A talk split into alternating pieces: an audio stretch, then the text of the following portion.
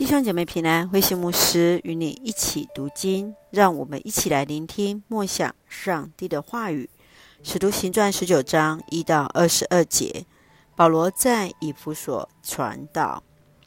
保罗来到了以弗所，这是他第三次宣教旅程中最主要的侍奉地点，长达三年之久。当十门徒受保罗教导、接受洗礼后，圣灵就降临在他们身上。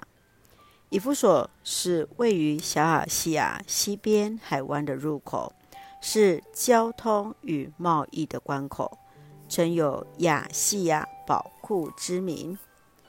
亚波罗在此广传福音，分享约翰的洗礼。保罗来到以弗所，先是奉耶稣的名给他们施洗。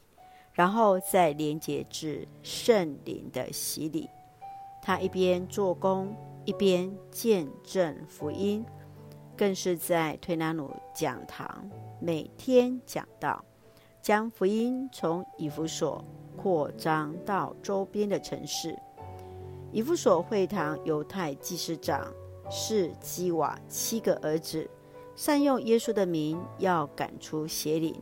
反倒被邪灵所惩罚。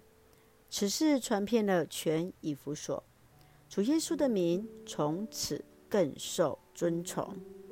让我们一起来看这段经文与默想，请我们一起来看十九章十八节。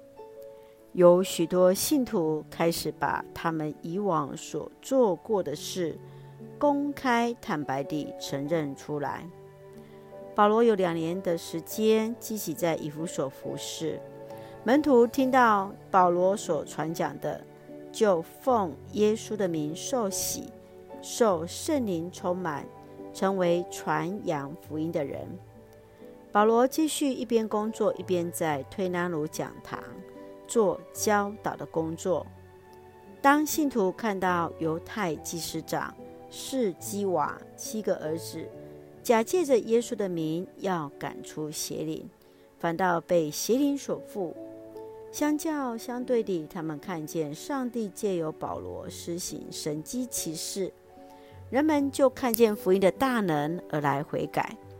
他们承认自己的罪，行邪术的人更是将自己的书来焚烧。为此，主的道就被大大传扬。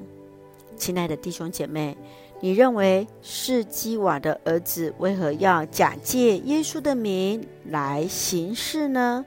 这件事情对你的提醒是什么？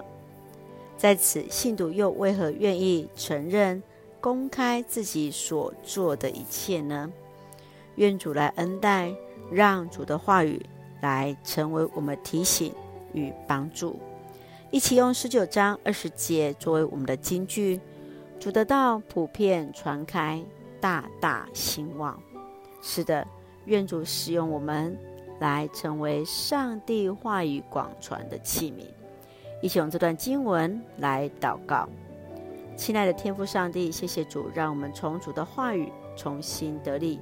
恳求主的圣灵大大充满我们，使我们得以有力量更新我们的生命，见证主的圣名。愿主使用我们的生命为上帝的荣耀而活。感谢主赐福所爱的家人身心灵健壮，使用我们做上帝恩典的出口，恩待我们的国家台湾有主的掌权。感谢祷告是奉靠主耶稣的圣名求，阿门。弟兄姐妹，愿上帝的平安与你同在，大家平安。